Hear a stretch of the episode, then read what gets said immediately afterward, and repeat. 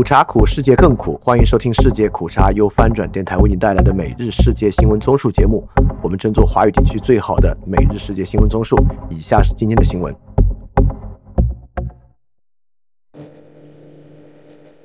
以下是今天八月七日的新闻。欢迎在 YouTube 搜索“世界苦茶”观看视频节目。首先是中国新闻。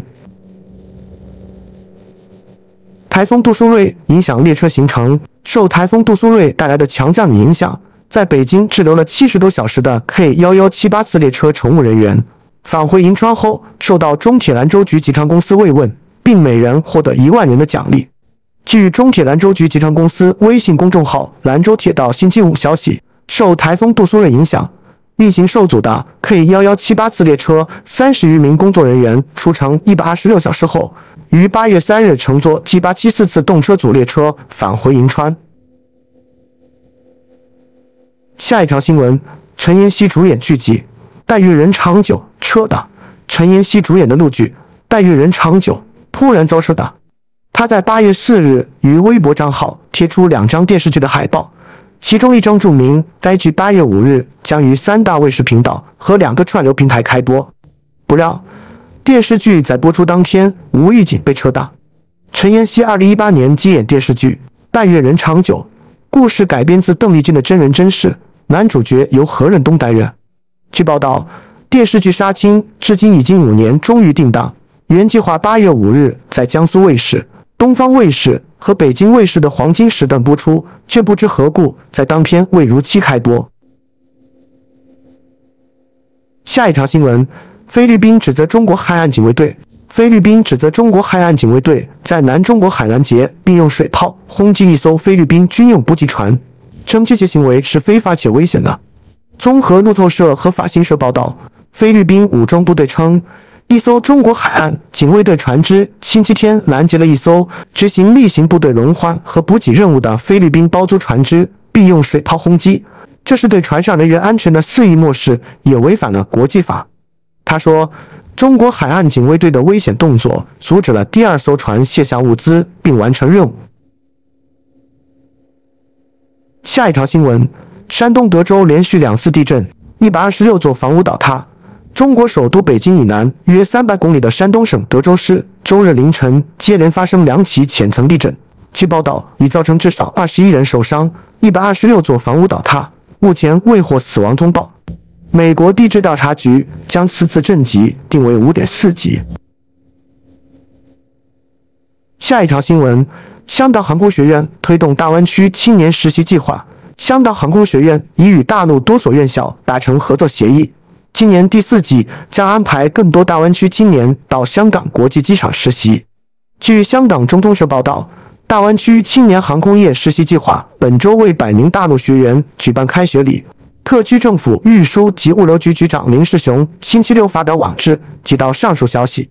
林世雄说，有关计划是在去年施政报告提出的新举措，借以培训更多青年人投身香港及大陆的航空业。翻评，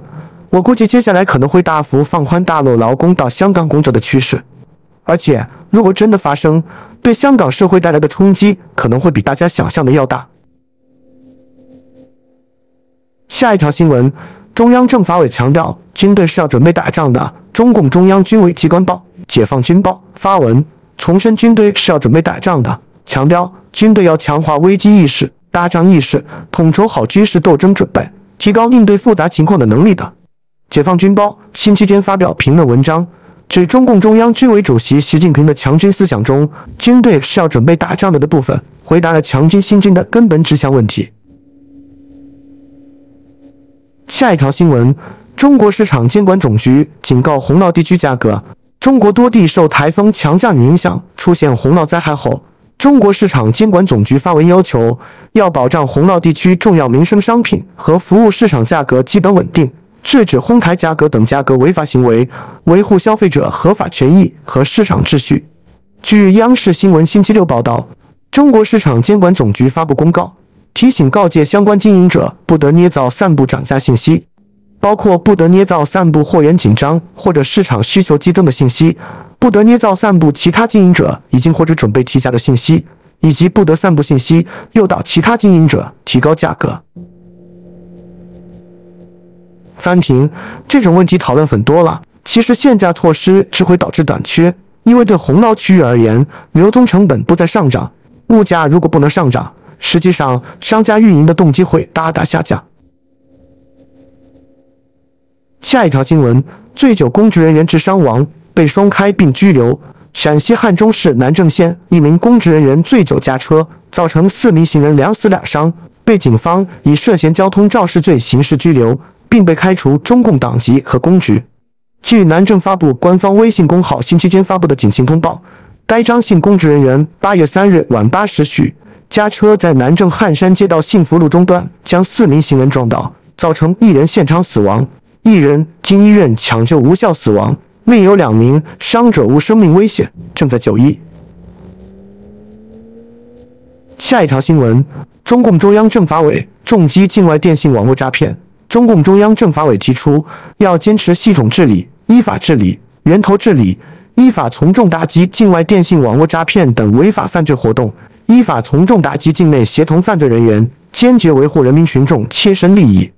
据《经济日报》八月六日报道，中央政法委召开全体会议提出，近年来，境外电信网络诈骗集团打着高薪招聘的幌子，诱骗、恐吓普通人从事诈骗活动，并形成暴力拘禁。人口贩卖等一系列黑色产业链，损害民众生命财产安全。其诈骗手段之多样，胁迫手段之毒辣，诈骗金额之庞大，令人愤慨。对境外网络电信诈骗，必须依法从重打击，坚决维护民众切身利益，坚决维护社会公序良俗，坚决维护法治威严。下一条新闻：香港深水埗 T 字九街牌消失。香港深水埗五个殖民时代 T 字形就街牌积极消失，香港路政署已就事件报警。据《星岛日报》八月六日报道，近数年前昌华街唐楼的 T 字街牌在大厦维修外墙期间被人取走后，同区 T 字路牌近日在现消失潮。香港路政署对此事回应称，早前巡查深水埗北河街、福华街、鸭寮街及基隆街时，先后发现五个旧式 T 字形街名牌，怀疑被非法移除。已就事件报警。下一条新闻：七零后北航副校长涉违法，北京航空航天大学中共党委常委、副校长张广涉嫌严重违纪违法，目前正接受中央纪委国家监委纪律审查和监察调查。中共中央纪委国家监委星期天在官网上通报了张广被查的消息。公开资料显示，张广一九七三年十月出生，黑龙江伊春人，研究生学历。工学博士，他二零零二年十一月参加工作，历任北京航空航天大学团委书记、继续教育学院院长、教育集团总经理、资产经营有限公司党委书记、飞行学院院长、资产经营有限公司董事长、总经理兼党委书记、校党委委员、校长助理等职务。下一条新闻：德国或禁用华为零部件。德国《明镜周刊》报道。如果德国政府决定在短期内禁止华为零部件，德国联邦铁路公司将不得不花费高达四亿欧元来更换华为提供的基础设施中的所有组件，其旗下多个项目将面临五到六年的延误。然后是亚太印太新闻，他信与妹妹英拉参加洪森生日派对。泰国前首相达信和妹妹英乐星期六在柬埔寨参加了柬埔寨首相洪森的生日派对。星期六是洪森的七十一岁生日。柬埔寨清政府的新闻网站 Fresh News 报道，洪森告诉该新闻网首席执行官谢乌塔，达信和英乐在他的寓所住了一晚。星期天与洪森吃过早餐后便离开柬埔寨。Fresh News 还看出多张达信和英乐比洪森亲密互动的照片。但报道没有提及达信和英乐的下一个目的地。下一条新闻：泰国前首相达信延后回国，等待稳定。流亡海外多年的泰国前首相达信再次延后回国，以需做身体检查为由，把日期推迟不超过两周。七十四岁的达信原定八月十日回国，但他星期六在社交媒体发帖文宣布：“我想把回返泰国的日期推迟不超过两周。”我会另行通知日期和时间。医生打电话给我，要求我去做健康检查。不过，泰国媒体日前引述为泰党消息人士说，达信将等到泰国成立政府、政局更稳定后才回国，以确保他回国时不会出现状况。消息人士还透露，达信是在听闻国会星期五无法就首相人选进行表决后，决定展延回国计划。翻评：如果最后为泰党和军政府合作，就违背了参选前绝不与军政府合作的承诺。对未来为泰党的选举是巨大的打击。下一条新闻：台湾民众党四周年党庆。台湾民众党星期天举办四周年党庆，蓝绿党主席致赠花篮祝贺，红海创办人郭台铭也送上花篮，附上写着“同胞需团结，团结真有力”的卡片。据台湾联合报报道，民众党党庆下午两时三十分举行，吸引超过两千人到场。舞台前方摆放各界人士致赠的花篮，其中民进党主席赖清德致赠的花篮写“圆满成功”，国民党主席朱立伦致赠写有“圆满顺利”的花篮，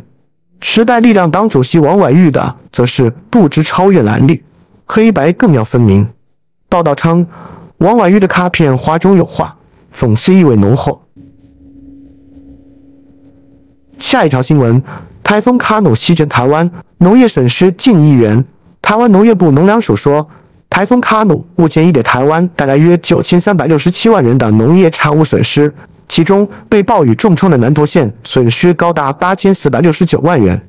据台湾中央社报道，农粮署汇总各直辖市、县市政府查报资料得出，截至星期六下午五时，农业产物估计损失计九千三百六十七万元。其中较为严重的包括损失八千四百六十九万元的南投县，损失六百一十八万元的苗栗县，以及损失二百五十六万元的台中市。数据显示，农产估计损失金额三千五百零九万元，农作物被害面积四百九十八公顷，损害程度百分之十九，换算无收割面积九十四公顷。五大受损作物分别为百合、枣、甘蓝、桃及食用番茄。下一条新闻。金正恩视察武器工厂，强调军事能力。朝鲜领导人金正恩对主要武器工厂进行了实地指导，包括战略巡航导弹发动机和无人驾驶飞行器的生产线。路透社引述朝中社报道，金正恩在星期四至星期六期间还视察了生产超大口径多管火箭发射器和运输数据发射器生产炮弹的工厂。这些发射器通常用于发射弹道导弹。下一条新闻：世界童军露营大会中暑致撤离呼声。在韩国西部全罗北道福安郡举行的世界童军露营大会开幕三天后，已有数百名参与者中暑，有七十人确诊冠病，要求停止活动的呼声不断。英国、美国和新加坡的童军相继宣布提前撤离营地。不过，韩国政府星期六宣布，这个二日在福安郡新万金开幕的大会将按原定计划举行到十二日。当局承诺会紧急投入清洁工和空调车等，以改善营地环境。由于高温天气和营地设施不完善的影响，世界同居运动组织四日发声明说，已向主办单位韩国同居协会提议，借由其他方式提早结束表定活动，并在各国参与者返国之前给予各种协助。我们关注财经方面。OPEC 加为调整产量政策，委员会将继续评估市场。OPEC 加联合部长级监督委员会周五召开线上会议，未对 OPEC 加当前石油产量政策做出任何调整。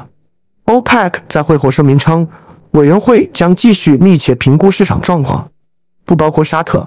俄罗斯和阿尔及利亚的额外自愿减产。OPEC 加目前的减产规模达到三百六十六万桶每日。约占全球需求的百分之三点六。俄罗斯副总理诺瓦克表示，预计今年全球石油需求将增长二百四十万桶每日。强劲的需求使市场保持平衡。在宣布将自愿减产延长一个月之后，沙特提高了九月销往亚洲的大部分原油价格。下一条新闻：中国零售业景气指数持续扩张，中国八月零售业景气指数为百分之五十点三。较上月微升零点两个百分点，连续八个月维持在扩张区间。据央视财经报道，中国商业联合会星期天发布上述数据。从行业分类看，商品经营类指数为百分之四十九点七，较上月微升零点四个百分点；租赁经营类指数为百分之五十三点四，较上月小幅上升一点四个百分点；而电商经营类指数为百分之四十九点七，较上月小幅下降一点一个百分点。数据显示，三大行业指数出现较明显分化，其中商品经营类企业预期略有好转。租赁经营类企业预期明显转好，电商经营类企业预期则下降。下一条新闻：中国欢迎欧盟高级代表访华，并举行战略对话。中国中央外办主任兼外交部长王毅周日同欧盟外交与安全政策高级代表博雷利通电话，表示，中方欢迎博雷利金秋率团访华，并举行战略对话，通过广泛深入交流，为领导人会晤做好政治准备。下一条新闻：英国通胀近四倍目标水平。英国央行首席经济学家皮尔表示，越来越多的证据表明，央行的一系列加息正在降低通胀。英国通胀虽然有所减弱，但仍几乎是英国央行百分之二目标的四倍。下一条新闻：加拿大就业下滑，暂停升息预期。加拿大经济意外在七月竟减少六千四百个工作岗位，失业率上升至百分之五点五。巩固了分析师对加拿大央行将暂停升息行动的预期。路透访查的分析师此前预计就业岗位净增加两点十一万个，失业率从六月的百分之五点四升至百分之五点五。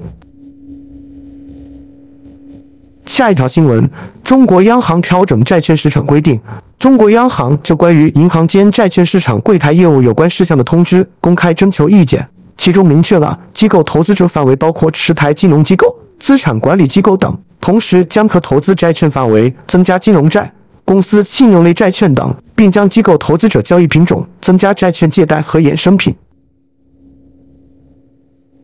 下一条新闻：伯克希尔哈撒韦利润突破百亿。沃克希尔哈撒韦公布季度营业利润首次突破一百亿美元，但增长仅为百分之七。部分原因是最近收购保险公司 Allegheny 和卡车停靠站运营商 Pilot。而股票涨势则帮助这家由亿万富翁巴菲特领导的企业集团实现了近三百六十亿美元的整体净利。下一条新闻：台湾红海预测下半年成长。全球智能手机代工大厂台湾红海称，基于目前已经进入下半年旺季期间，营运将逐渐加温，第三季将较第二季成长，预计第三季的季增幅度将略高于前两年度的平均水准。下一条新闻：香港吸引创科企业落户。香港财政司司长陈茂波透露，目前有超过二十五家重点企业办公室已经或准备落户香港，或扩展在港营运规模，预计将创造超过四千个就业机会。陈茂波星期天发稿网志，指港府在引进创科企业方面已取得一定成绩。他透露，包括创新科技及工业局和引进重点企业办公室在内的当副团队。至今已接触了超过二百家企业，有超过二十五家已经或准备落户香港，或扩展其在港营运的规模。然后是俄乌战争，乌克兰问题国际会议六日在沙特阿拉伯吉达闭幕，来自美国、中国、印度等四十多个国家的高级官员参会。与会者听取了各方代表就乌克兰问题所作发言。并就乌克兰提出的和平解决方案展开讨论。与会者同意继续进行国际磋商，并交换意见，从而有助于建立为和平铺路的共同基础。与会者强调了从会议期间讨论的积极意见和建议中受益的重要性。乌克兰总统办公室主任安德里·伊尔马克表示，各方就建立公正和持久和平的关键原则进行了富有成效的磋商，对话开诚布公。但俄罗斯副外长谢尔盖。米亚布科夫表示，会议反映出西方试图继续动员发展中国家支持乌克兰的努力徒劳，且注定失败。美国官员表示，会谈良好且富有建设性。翻评，这个可能需要等待一些后续消息，现在基本没有更多的消息。估计接下来几天各国应该有一些释放的信号。当然，这么广泛的国家参与，会议上也可能没有什么进展。下一条新闻：乌克兰与沙特举行会谈，莫斯科认为注定失败。一名乌克兰高级官员周日表示，为和平解决与俄罗斯的战争而在沙特阿拉伯举行的会谈取得了成果，但莫斯科称这次试图让全球南方国家支持基辅的会议注定失败。乌克兰及其盟国称，此次会谈是为了确保国际社会广泛支持基辅希望作为和平基础的原则，包括所有俄罗斯军队撤出，并将所有乌克兰领土归还。乌克兰总统泽连斯基表示。他希望今年晚些时候，在这些原则的基础上召开一次全球峰会。中国此次派遣欧亚事务可别代表理会与会。中国外交部周五称，中方愿同国际社会一道，继续为推动乌克兰危机的政治解决发挥建设性作用。下一条新闻：乌克兰遭受大量空袭，俄罗斯星期天指在一夜间向乌克兰发射了七十次空袭武器，包括巡航导弹。高超音速导弹和无人机，至少有十枚导弹穿过了乌克兰的防空网。当地媒体报道，空袭似乎集中在远离前线的乌克兰西部地区，一名粮仓工人在空袭中受伤。乌克兰西部赫梅利尼茨基州副州长图林说：“旧康斯坦丁尼夫镇的一个军用机场是袭击目标之一。”下一条新闻：乌克兰战场虚假信息困扰平民，在硝烟弥漫的乌克兰战场上。遮天蔽日的浓雾有可能影响参战士兵的视线，但是在另一个没有硝烟的战场上，有关战事的各种各样传言和真假信息满天飞，却也可能让试图了解战争进展状况的普通民众目不暇接、头晕眼花。美联社在一篇分析报道中指出，乌克兰战场上各种虚假信息或根本就缺乏信息，严重影响了平民对战争进展状况的了解。俄乌双方的官员都指责对方精心策划某种骇人听闻的阴谋，但是阴谋却一直没有实际兑现。下一条新闻：普京的秘密经济合作者，一小群西方企业阻挠欧盟制裁，继续为俄罗斯的战争机器输送资金。我们认为，当俄罗斯的导弹于二零二二年二月开始落在乌克兰的家园上。以及俄罗斯士兵在其后犯下的战争罪行时，全世界都惊恐地注视着。大部分世界确实如此，数百家公司关闭了在俄罗斯的业务，放弃了在俄罗斯的资产。但是，有一群由一个欧盟国家经营的西方企业却朝着相反的方向前进，在全球范围内，由希腊航运公司拥有的油轮转向俄罗斯港口。下一条新闻。乌克兰用 Storm Shadow 导弹袭击克里米亚关键桥梁。Storm Shadow 导弹袭击了连接克里米亚与被俄占领的乌克兰的关键桥梁，基辅和莫斯科展开了远程攻击交锋。俄罗斯安装的克里米亚领导人切尔盖·阿克西奥诺夫表示，英国供应的巡航导弹损坏了连接克里米亚半岛与赫尔松地区的康纳尔桥，该桥横跨了一小段水域。敌人在康纳尔桥附近发动了导弹攻击。阿克西奥诺夫先生说。击中一次，一些导弹被击落。他说，并补充说，修复工作正在进行中。最后是世界其他新闻：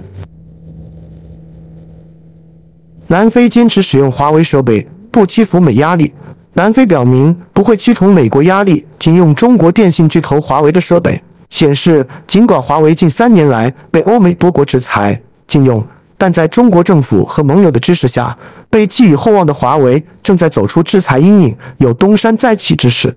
据彭博社报道，南非亚洲及金砖事务特使苏克拉当地时间星期三说：“美国向我们施加了巨大的压力，要求我们停用华为的网络。”但他表明，南非不会停止在国内网络使用的华为设备。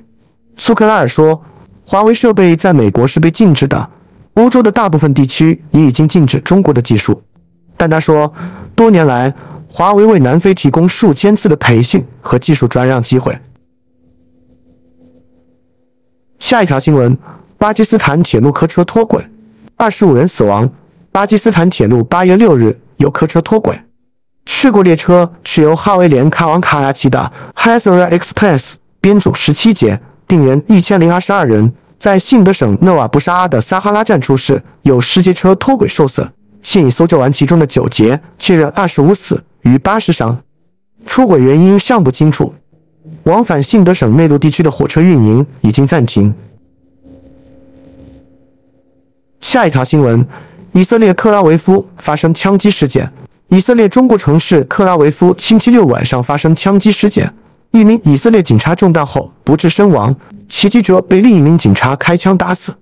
据以色列警方和急救组织消息，这起事件发生在克拉维夫一处遍布餐馆和酒吧的繁华地带。两名骑摩托车的巡警看到一名形迹可疑的男子，并试图靠近。这名男子掏出手枪向他们开枪，击中一名警察，另一名警察开枪将袭击者打死。以色列急救组织红色大卫盾发表声明说，被击中的警察送医抢救无效身亡。好，以上就是今天所有的新闻节目了，非常感谢你的收听，也欢迎在 p a 创赞助范展电台赞助链接在 Show Note 中可以看到。那么苦茶苦，世界更苦，明天我们不见不散。